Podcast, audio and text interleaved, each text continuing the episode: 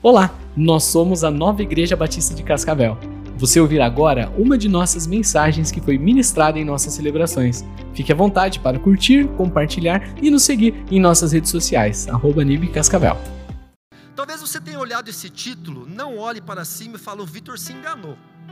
Como é que ele vai trazer uma mensagem bíblica que já começa falando não olhe para cima. Essa foi a mesma reação que um amigo meu, quinta-feira, quando eu fui contar para ele, cara, o pastor me chamou para trazer uma mensagem no domingo e eu vou levar uma mensagem no culto das 5 e meia. Ele falou, cara, que legal, sobre o que, que você vai falar? Eu falei, ah, o título da mensagem é não olhe para cima.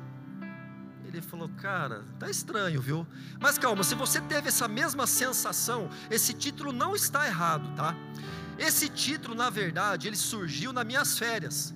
Porque nas minhas férias agora, é, nós fomos viajar para a praia e tem aquela fórmula matemática assim, ó, que é chuva mais praia é igual a Netflix. E nós ficamos nove dias na praia, e desses nove dias, seis dias choveram. Mas glória a Deus por isso. E três dias que fez sol, estava todo mundo lá em casa com virose. Fomos um dia na praia. Só que como o pastor já pregou sobre a síndrome do descontentamento duas semanas atrás, aquela palavra foi para mim, eu não reclamo mais. Eu não fico mais descontente por, essa, por essas férias que nós passamos aí dentro do apartamento, que tivemos um tempo bom em família também. E eu acabei assistindo bastante Netflix. Ó, eu assisti. No primeiro dia, o, os meus filhos gostam muito de futebol. Falou, pai, vamos assistir a, a série do documentário do Neymar. Vamos, vamos assistir. Aí não parava de chover. Eu falei, ah, vamos assistir agora do Maradona. Eu descobri que tem a do Maradona também. Assistimos do Maradona. Parava de chover. Vamos assistir do Pelé. Assistia do Pelé também. E aí o meu filho mais novo falou, pai, não, vamos assistir a do Mundial do Palmeiras? Eu falei, calma, filho, ainda esse não foi lançado. Esse ainda não foi lançado. Essa piada eu fiz em homenagem aos meus amigos corintianos. Eu sou palmeirense, tá? se você é palmeirense também, não se sinta mal. Eu também sou palmeirense, eu fiz em homenagem aos meus amigos corintianos. É óbvio que meu filho não falou isso. Mas além desses, todos esses documentários sobre futebol e esporte, teve um filme que tem na Netflix, talvez alguns de vocês agora já estejam um pouco mais situados, que tem esse título. E esse título me chamou muito a atenção.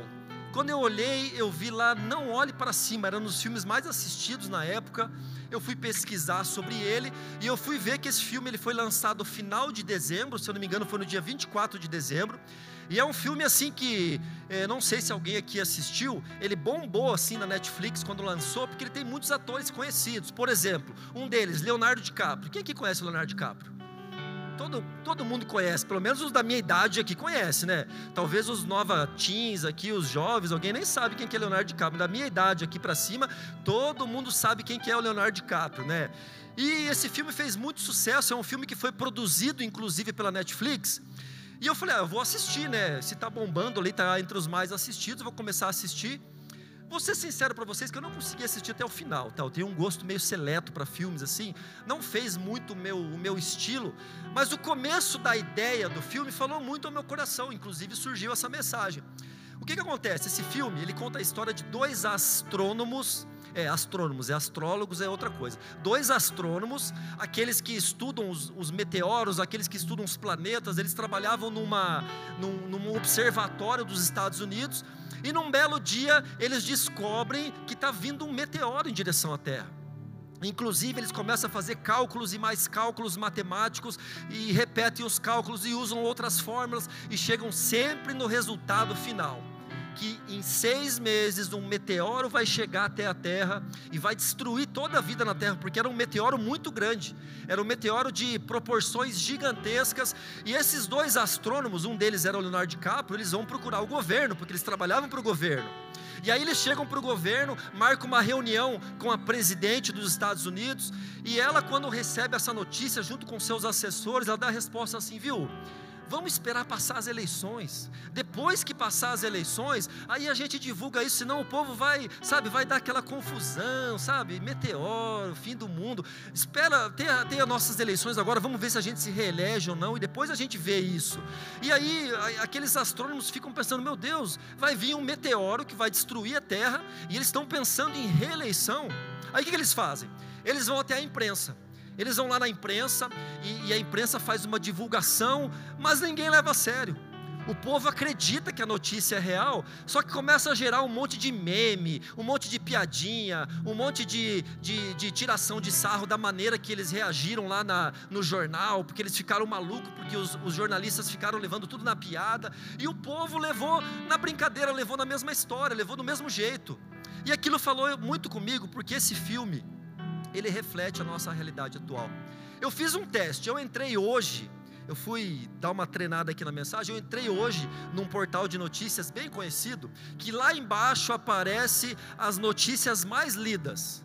Gente, a gente gosta de uma futilidade. A notícia mais lida hoje era que a Anitta tinha ido numa festa e dançado até o chão e deu uma entrevista que estava bêbada. Essa era a notícia mais lida num portal de notícias, onde milhões e milhões de pessoas acessam todos os dias, e aquilo falou ao meu coração: poxa, talvez eh, não é um tipo de notícia que eu, que eu creio que todos que estão aqui abririam, mas eu creio que nós, mesmo nós cristãos, temos levado uma vida que tem nos deixado o entretenimento fácil e rápido tirar o nosso foco. Quantas vezes se você não fez isso, você pode atirar a primeira pedra. Mas quantas vezes você estava em casa e você foi pegar o teu celular para ver a hora e quando você viu passou 30 minutos, passou 40 minutos porque você ficou lá vendo o Instagram e aqueles vídeos engraçados. É muito engraçado. 15 segundos, agora é a moda, é, é o Reels, né? Agora o Instagram tá bombando e ele direciona para aqueles vídeos e é 15 segundos, é 30 segundos e é muito legal e aí já vem o próximo e aí já te manda para um link do YouTube de algo engraçado e aí você vai para o Face e quando você vê que, eu, que, que eu peguei o celular mesmo? Ah, era para ver a hora, mas já passou a hora. Você às vezes perdeu 30, 40, uma hora do seu dia precioso, do convívio de coisas que você poderia fazer para ver futilidades. Mas isso não tem problema, Vitor. Então você está querendo dizer que é errado, que é pecado eu me divertir um pouquinho, eu ver algumas coisas engraçadas, uns memes, mandar uma zoeira no WhatsApp? Não, não é isso. Não tem nada de errado com isso. O problema maior é quando esse mundo de futilidades toma a real importância daquilo em nossa vida que realmente importa. Porque eu tenho uma notícia para dar para vocês. Tem um meteoro chegando. E esse meteoro se chama Jesus.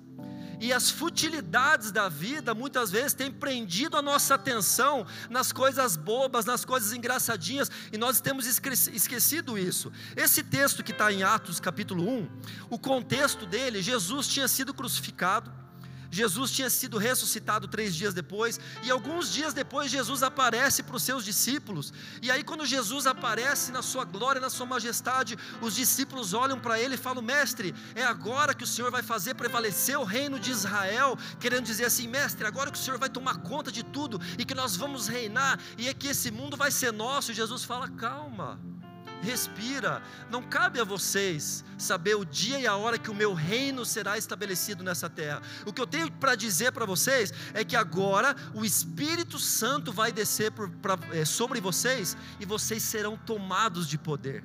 E vocês agora serão minhas testemunhas em toda a Judéia, em toda a Samaria, em toda Jerusalém, até os confins da terra. E aí acontece essa parte aí que está no versículo 9 a 11, que fala justamente o seguinte: logo depois que Jesus fala isso para eles, tendo dito isso, Jesus foi elevado às alturas enquanto eles olhavam, e uma nuvem o encobriu da vista deles. E eles ficaram com os olhos fixos no céu enquanto ele subia. De repente surgiram diante deles dois homens vestidos de branco, que lhe disseram: Galileus, por que vocês estão olhando para o céu? Este mesmo Jesus, que dentre vocês foi elevado aos céus, voltará da mesma forma como viram subir.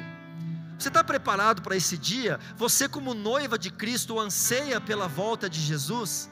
Nós falamos às vezes muito pouco sobre a volta de Jesus, porque talvez estamos presos com as nossas raízes aqui nessa vida. Talvez estamos presos nesse mundo de futilidades que toma a nossa atenção e, e foi prometido para nós que Jesus vai voltar. Quando, Vitor? Quando que ele vai voltar? Ninguém sabe. Ninguém além do próprio Cristo sabe, mas ele vai voltar.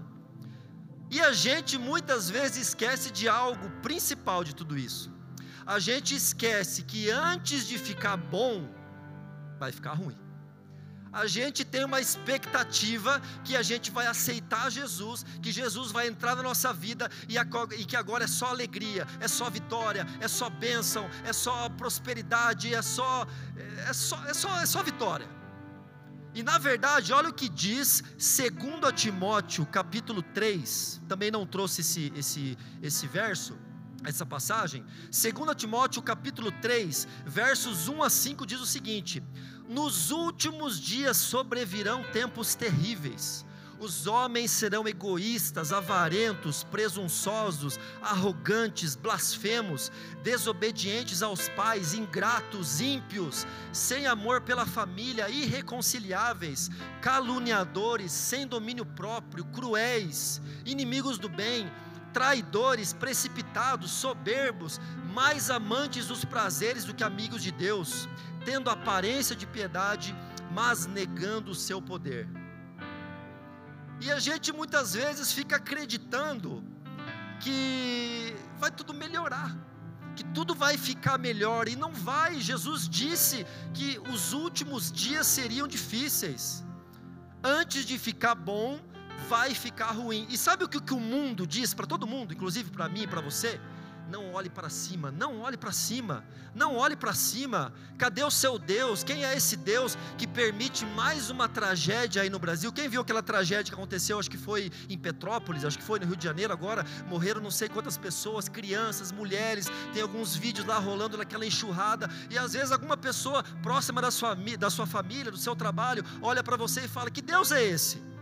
Que Deus é esse que permite que uma criança seja levada para uma correnteza e morra, que Deus é esse que per permite que tenha tantas guerras no mundo, que Deus é esse que, que permite que tenta, tenha tanta maldade no mundo, e muitas vezes a gente acaba esquecendo que Deus não nos prometeu nenhum tipo de facilidade.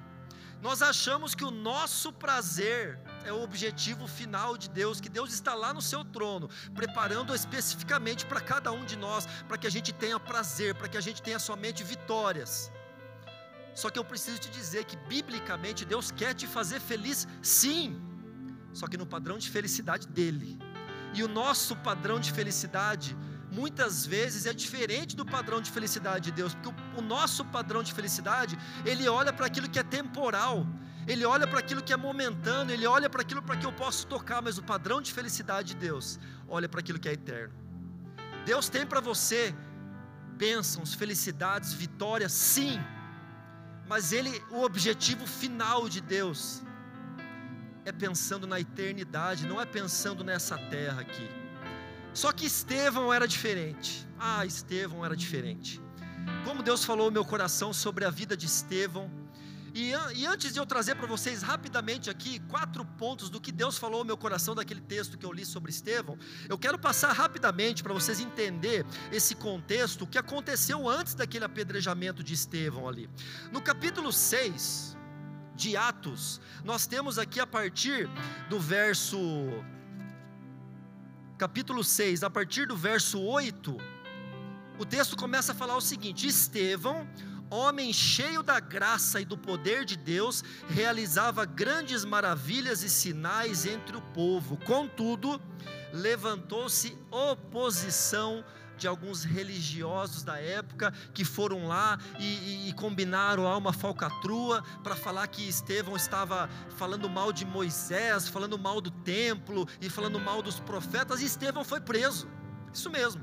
Estevão foi preso não por matar alguém, não por roubar alguém, mas ele foi preso por propagar Jesus. Injustamente Estevão é preso, e no capítulo 7, antes de chegar naquele texto que eu li, do versículo 1 até o versículo 53, Estevão ele faz um discurso no sinédrio, onde ele fala sobre, eh, ele tinha muita sabedoria, ele vai lá e fala sobre Moisés, e vai até Abraão, e, e começa a falar sobre alguns profetas, até chegar em Jesus, e no final ele fala: Esse mesmo Jesus que vocês crucificaram, ele foi levado aos céus e ele vai retornar para buscar a sua igreja. Mas a, aqueles homens, aqueles religiosos, eles não gostaram dessa, dessa resposta de Estevão. Tanto que a palavra fala que eles rangeram os dentes.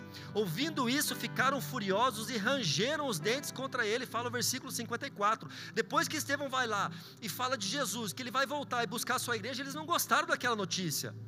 Eu não sei qual é a área de luta de vocês. Eu vou me apresentar aqui. Meu nome é Vitor. Estou em luta e vitórias com a, com a ira.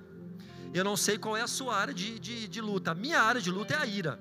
Mas eu nunca, mesmo sendo alguém que luta contra a ira, cheguei a ranger os dentes de raiva contra alguém. Gente, ranger os dentes de raiva deve ser muita raiva. Eles estavam com muita raiva de alguém que estava falando que, que Jesus ia voltar e que, e que Jesus ia buscar a sua igreja, e esses eram os religiosos da época.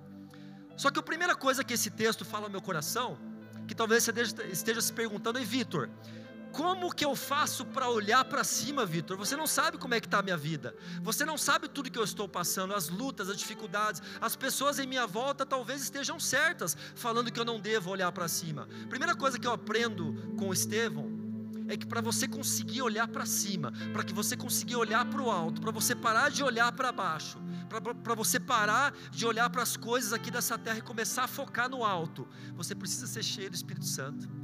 Olha o que diz ali o verso 55: Mas Estevão, cheio do Espírito Santo, levantou os olhos para o céu. Gente, Estevão estava prestes a ser apedrejado. Os caras estavam rangendo os dentes para tirar a pedra nele. Como é que Estevão estava? Cheio do Espírito Santo. Eu imagino que Estevão estava do mesmo jeito que a gente estava aqui, como a gente estava adorando a Deus, é, celebrando essas canções, mas Estevão estava com, as, com aqueles homens com, com, as pedras nas suas mãos, rangendo os dentes, e ele cheio do Espírito Santo. Isso fala muito ao meu coração. Quem está cheio do Espírito Santo, olha para cima, meu irmão. Quem está cheio do Espírito Santo, olha para cima. A pessoa cheia do Espírito Santo sabe onde vem o socorro, de onde vem o seu socorro. Elevo os meus olhos para o monte, e o meu socorro vem de ti, Senhor, diz o salmista. E quando você, quando eu estou falando que a pessoa cheia do Espírito Santo olha para cima, não entenda mal, não julgue que eu estou falando que é aquele olhar altivo, sabe? Tipo, tipo galo quando chega no galinheiro, assim, o galo, o animal, o galo mesmo, ele tem aquele peito estufado, que não, não é esse tipo de olhar para cima. Não, não estou falando aqui de alguém arrogante, de alguém orgulhoso. A pessoa cheia do Espírito Santo, ela olha para cima, porque ela sabe de onde vem a esperança dela. A pessoa que é cheia do Espírito Santo, ela olha para cima porque ela sabe que o socorro dela, que a esperança dela, que a vitória dela não virá dos homens. Que as pessoas podem estar com pedras pra, prontas a te apedrejar, mas você sabe que o teu socorro vem do Senhor. Isso é uma pessoa cheia do Espírito Santo. Só que o problema, meus irmãos, é que nós temos olhado muito para baixo. Isso aqui tem tomado muito nosso tempo, a gente passa muito tempo aqui olhando para baixo e muitas vezes a gente diz que não tem tempo para orar. Eu não tenho, tenho tempo para ler a Bíblia, Vitor. Minha rotina é muito corrida, Vitor. Você não sabe, eu tenho não sei quantos filhos, eu faço academia, eu trabalho, eu tenho dois empregos, eu não sei, eu não, realmente eu não sei qual é a sua correria. Mas se você fizer um teste e baixar um aplicativo que tem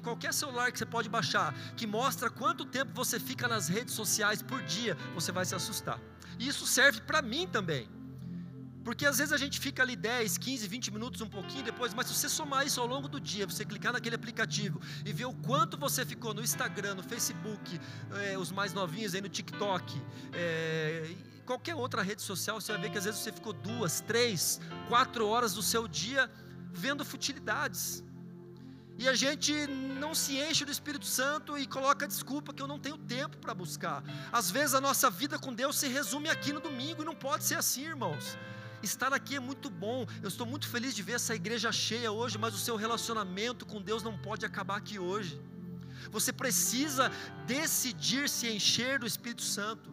A gente olha muito para baixo porque a gente acaba falando muito do diabo e pouco de Jesus. Eu não estou falando que você tem que esquecer a batalha espiritual. Vivemos sim numa batalha espiritual.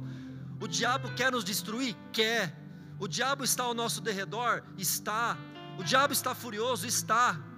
Mas, meu irmão, quem é cheio do Espírito Santo, olha para o alto. Ele não fica se preocupando com isso. Ele é vigilante, sim, mas isso não fica tomando espaço do seu coração. Aconteceu algo incrível nessas férias. É, e eu, eu, eu gostaria de compartilhar rapidamente com vocês É, o meu filho mais velho ele teve um encontro com Deus, um encontro com o Espírito Santo. Ele foi numa outra igreja e ele teve aquele momento assim incrível de no momento de louvor sentir a presença de Deus, cair no chão prostrado ao Senhor, chorando. E depois ele veio me contar, pai, eu estou emocionado. Deus falou comigo. Eu falei, filho, isso é muito bom. Nós não podemos relevar esse tipo de experiências, meus irmãos. Nós não podemos relevar quando a gente escuta uma música, às vezes no carro, e você se arrepia, você começa a chorar. Quando às vezes você escuta uma mensagem, alguém pregando uma mensagem, você sai daqui com o seu coração cheio de fogo. Isso é muito bom. Só que eu falei para o meu filho, filho, sabe como é que isso vai continuar? Não é no próximo retiro, não é na próxima, no, no próximo culto que você for. É amanhã, cara porque a nossa vida, é, o Espírito Santo, ele é como um carvão, se você coloca ele, começa a tirar essas brasas próximas uma da outra, ele vai se esfriar. Então no outro dia você tem que levantar e você tem que buscar a palavra. Eu preciso te dizer, irmãos, vai ter muitos momentos que você vai ler a palavra e não vai arrepiar nada. Vai ter muitos momentos que você vai escutar um louvor e você não vai chorar. Vai ter muitos momentos que você vai orar e vai parecer que você está falando com sozinho. Mas pode ter certeza que Deus, no momento certo, a cada dia que você estiver fazendo isso, Ele está enchendo a sua vida com o Espírito Santo. A cada, a cada momento que você decide passar um tempo com o Senhor, no seu dia a dia, na sua rotina, é um pouquinho do Espírito Santo que vai se enchendo na sua vida até que você chegue num momento que isso vai transbordar. Sabe o que eu aprendo também nessa passagem de Estevão? Eu vejo um Jesus que se importa. Ainda no 55, depois que Estevão, cheio do Espírito Santo, levantou os olhos para o céu e, e viu a glória de Deus, ele vê Jesus em pé, à direita de Deus. Isso me, me tirou o sono. Quando eu li essa parte, eu falei: não, tá, tá estranho isso. Sabe por quê? Porque Estevão vê Jesus numa figura diferente que é relatado na Bíblia. Se você for procurar todas as passagens que fala de Jesus no trono, fala que a Bíblia sempre trata que Jesus está assentado à destra de Deus Pai. E quando eu vejo é, essa cena de que Estevão olha cheio do Espírito Santo para o alto e vê Jesus em pé, para mim é uma visão, uma noção importante do Deus a quem servimos. Eu vou fazer um exemplo aqui, vou sentar aqui do lado do Paulinho. Imagine a seguinte situação. Quem aqui já teve filho que começou a aprender a nadar, já começou a fazer natação, mas ainda não é um nadador? Eu já tive um filho, às vezes de dois, três, quatro anos. E aí pense duas situações diferentes nessa, nessa visão que Estevão tem de Jesus em pé, para você ver se tem diferença. O filho chega para o pai e fala: Pai, eu vou pular na piscina. Imagine um pai sentado. Beleza, filho, pode pular. E o filho pula, e o pai está sentado. O pai está aqui, está olhando, está sentado. Mas agora imagine uma segunda visão. Imagine o pai em pé. Fala, vai, filho, pode pular que o pai está aqui. O pai está aqui de pé, esperando você. É, é isso que eu vejo nesse texto. Quando eu vejo a palavra falando diferente da outra maneira, que sempre falava que Jesus estava sentado à à direita de Deus Pai, quando eu vejo Jesus em pé, eu vejo um Jesus que se importa. Jesus não é indiferente com a sua vida, meu irmão. Nós não servimos a um Deus, a um Jesus que é como o Deus dos gregos, que está lá no Monte Olimpo e de hora em hora eles decidem descer a terra. Não, não, esse não é o nosso Deus. Nós não servimos a um Deus que nos exige um sacrifício, como o Deus que existia lá dos maias, dos incas, dos astecas, onde você tinha que talvez sacrificar um próprio filho, queimar um filho para que esse Deus descesse. Não, nós não servimos esse tipo de Deus, não. O nosso Deus, Jesus, ele não fica sentado esperando parado as coisas acontecerem. Ele está de pé. Ele está de pé esperando para te socorrer, ou talvez você vai ser apedrejado, mas Ele está ali com você, pronto para te receber, meu irmão. Esse é o tipo de Deus que nós servimos. Quando eu, quando eu li isso, eu, eu parei para pensar que aqueles que colocam os olhos em Jesus, aqueles que são cheios do Espírito Santo, que olham, veem Jesus em pé e colocam os olhos nele, ele, ele, eles têm a noção de que Jesus está ali pronto para segurá-los, pronto para protegê-los. Essa, é, essa é a realidade que nós temos que entender perfeitamente, meus irmãos. Algo que falou muito ao meu coração também, sobre essa passagem, é o anseio que Estevão tinha pelo encontro com Jesus. Enquanto apedrejavam Estevão, este orava: Senhor Jesus, receba o meu espírito. Atos 7,59. Gente, eu não consigo acreditar nisso. Claro que eu acredito, porque é a palavra de Deus, mas eu não consigo me acreditar numa situação dessa. Estevão estava tomando pedrada. E o cara estava orando, gente. Alguém tem uma pedra aí? Ninguém, né? Graças a Deus. Eu queria fazer um teste aqui. Queria pedir para você jogar uma pedra em mim só para ver como é que eu ia reagir. Mas ainda bem que ninguém trouxe, não precisa fazer. Eu tenho certeza que eu não ia orar. Ah, eu não sei se eu ia descer aqui no palco e falar: você está louco? Me tacando uma pedra no meio da pregação? Isso é coisa que. Mas, gente, Estevão estava sendo apedrejado. Enquanto apedrejava Estevão, este orava. O que, que você faz? Qual que é a sua primeira reação quando você é ofendido? Ah, isso falou muito ao meu coração. Você é aquele cristão que, enquanto não mexe no meu calo, beleza, mexeu no meu calo, ah, não, agora eu vou rodar baiano. Agora, como é que você reage quando você é ofendido? Alguém que está cheio do Espírito Santo, alguém que viu Jesus, quando é, quando é ofendido, não reage, ora. Você tem orado pelas pessoas, você tem orado quando você é ofendido, quando você é atacado no seu trabalho, quando você é atacado na sua faculdade, na sua escola, pelos seus vizinhos, por aqueles que eram seus amigos e hoje não são mais, porque você aceitou Jesus, eles não querem mais saber de você porque você é muito chato e ficam tirando sarro de você. O que, você faz com eles? Você tem orado pela vida deles? Estevão orou. Só que o que fala ao meu coração nessa parte também é o anseio quando, quando Estevão fala: Senhor Jesus, recebe o meu espírito. A oração dele não era assim: Senhor Jesus, por favor, me, me proteja, eles estão me apedrejando, eu vou morrer, me salva. Não, ele ansiava pelo encontro com Jesus, e sabe o que acontece? Eu preciso falar uma realidade: muitos de nós, ou quem sabe a maioria de nós, temos medo de Jesus voltar. A gente até canta igual a gente cantou aqui: Vem Jesus, vem Jesus. Mas espera primeiro eu me formar e casar, Jesus. Maranata, vem Jesus. Vem Jesus, vem Jesus, mas espera primeiro eu construir a minha casa, Jesus. Agora não, acabei de comprar um terreno. Vem Jesus, vem Jesus, mas, mas sempre tem um mais a gente tem medo e a gente tem uma preocupação de Jesus voltar, porque a gente está com os nossos pés firmados aqui nessa terra, mas Estevão não tinha isso.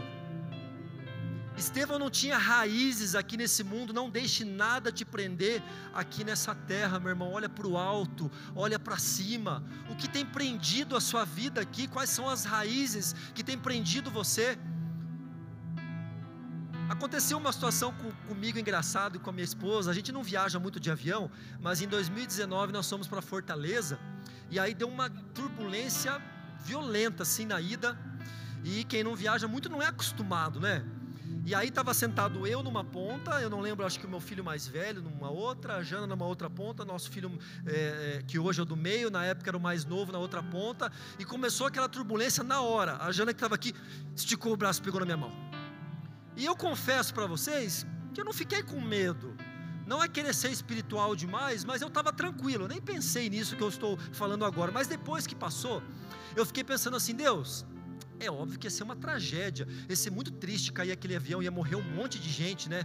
Mas para mim, Senhor, ia ser perfeito, porque eu, minha esposa e meus dois filhos iríamos se encontrar com o Senhor naquele mesmo dia, Pai ninguém aqui ficar sofrendo, não é querer ser espiritual demais, mas muitas vezes a gente tem medo até da morte. A gente nem fala da morte para os nossos filhos, a gente bate na mesa, não, não fala aqui, não pode falar de morte, de doença aqui nessa casa, porque porque a gente tem medo.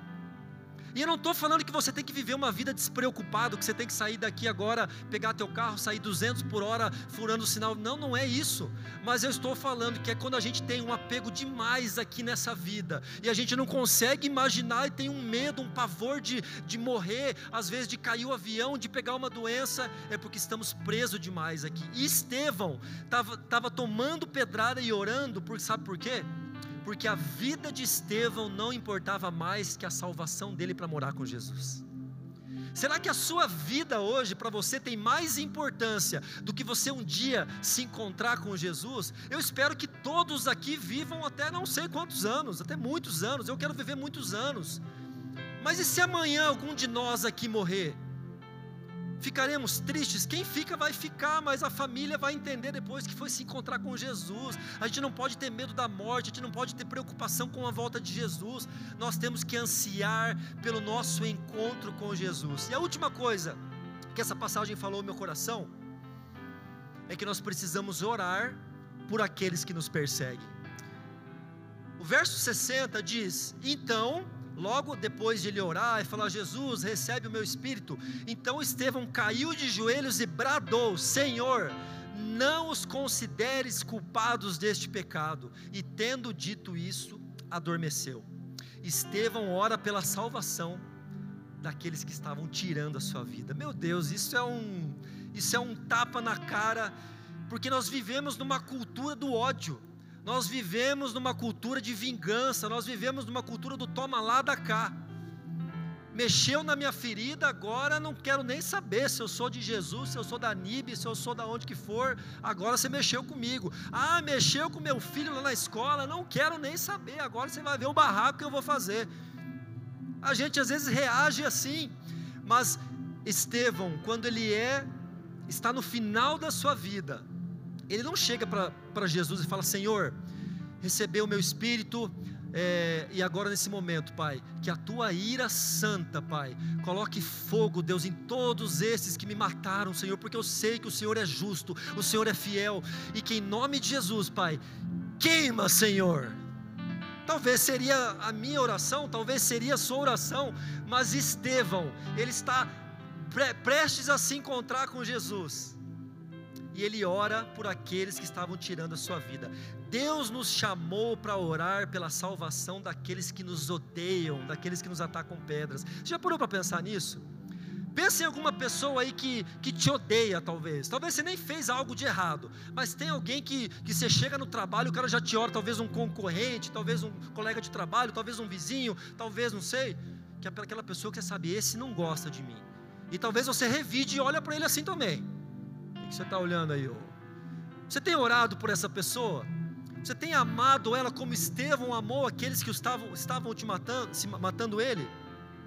Quem olha para cima não se preocupa com crítica, quem olha para cima não se preocupa com difamação, com mentiras a seu respeito. Ah, Vitor, mas inventaram uma história minha no meu trabalho que não é verdade. Gente, quem olha para cima não se preocupa com isso.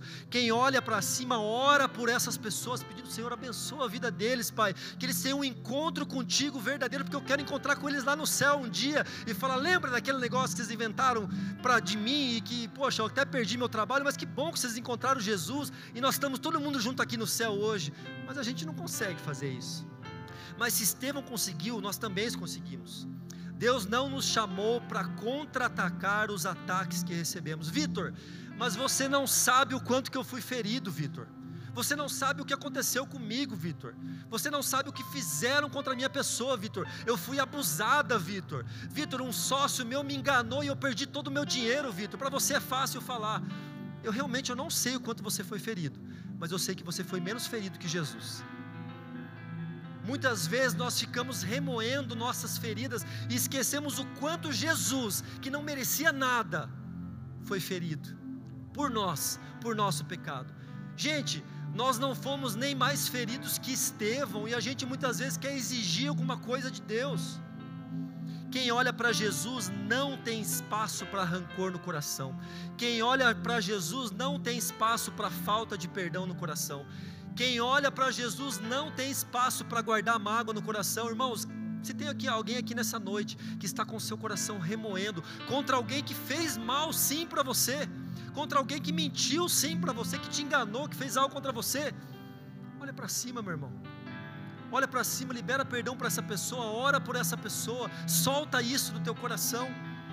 Quem olha para Jesus consegue perdoar e amar o pior dos pecadores, sabe por quê?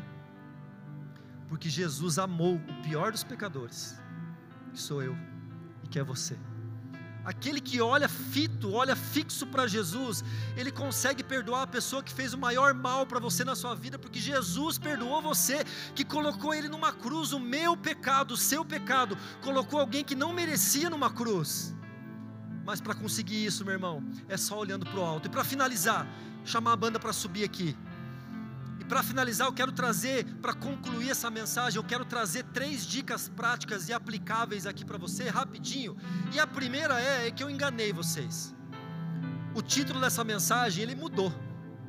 O título dessa mensagem podia ser Não olhe para cima no começo, Você que anota aí, você pode fazer igual eu ali, faz um risco. Mas na verdade, quem fala não olhe para cima para você é o mundo. Eles que olham para você e falam não olhe para cima, que Deus é esse, olha o que você está passando, olha o que está acontecendo com você e você ainda vai na igreja, olha o que está acontecendo com você e você ainda é fiel a Deus. Mas você olha para cima. Nessa tarde, Deus fala para você: Olhe para cima, meu irmão. Eu estou aqui de pé, esperando ver você pular na piscina para estender a minha mão e te salvar. E talvez, se você se afogar, eu vou junto contigo ali e você vai se encontrar comigo. Olha para cima, meus irmãos. E corramos com perseverança a corrida que nos é proposta, tendo os olhos fitos em Jesus, autor e consumador da nossa fé. A nossa vida é uma corrida, a nossa vida é uma maratona. Cadê os corredores aqui da NIB? Tem o Paulinho aqui que é corredor. Cadê os corredores aí, ó? Paulinho é ex-corredor, né, Paulinho? Ex-corredor. Eu também sou, eu sou ex-corredor aqui, ó. O Dinho. Eu já corri quatro meia maratona. E eu lembro que uma estratégia que um dia um amigo meu me falou, cara, chega na, na, na, na, chegada, antes de começar a prova, e olha a chegada e visualiza na sua corrida, são 21 quilômetros. Vai ter momentos que você vai querer desistir, e aí você vai imaginar: não, a chegada, a minha esposa vai estar lá, os meus filhos vão estar lá, eu vou conseguir, eu vou conseguir. E é isso que esse versículo fala. Nós temos que correr com perseverança a nossa corrida que nos é proposta, que é a nossa vida, com os nossos olhos fitos em Jesus, olhando para o alto, porque, meus irmãos, vai ter momentos difíceis. Jesus não nos prometeu uma vida só de facilidades, de bênção, de vitórias, mas se você olha para Jesus, você consegue correr. Só que não pode ser só olhar para cima, você tem que pensar para cima. Porque se você só olhar para cima, vai ser só tipo uma mandinga gospel. Vai ser só tipo um, ah, aconteceu alguma coisa, eu olho para cima. Você precisa manter o pensamento nas coisas do alto e não nas coisas terrenas. Ter a mente fixa no céu. Se você consegue passar um dia, meu irmão, um dia que seja da sua vida, sem pensar nas coisas do alto, você precisa renovar sua mente. Se você consegue passar um dia sem ler essa palavra, um dia que seja sem orar, um dia que seja sem pensar na volta de Jesus, sem escutar uma canção de adoração e louvar Ele, você precisa renovar sua mente, meu irmão. Você precisa pensar nas coisas do alto. Mas não adianta você só olhar para cima. Não adianta você só pensar para cima. Você tem que viver para cima. 1 Pedro fala: Amados, insisto em que, como estrangeiros e peregrinos no mundo, vocês se abstenham dos desejos carnais que guerreiam contra a alma. Vivam entre os pagãos de maneira exemplar. Você precisa viver para cima, meu irmão. Olha para cima, olha para Jesus, pensa para cima, mas viva para cima. Tome decisões diariamente, entenda que você é peregrino, você é estrangeiro. A sua vida, a sua terra não é aqui. O nosso lar é lá com Cristo, adorando a Ele 24 horas por Ele ao lado dos anjos, cantando Santo, Santo, Santo ao Senhor, Deus dos exércitos, Deus dos exércitos. É isso que Deus tem para nós, uma eternidade contemplando a Sua glória. Arranque as raízes que tem prendido a sua vida aqui nessa terra, meu irmão. Viva para cima.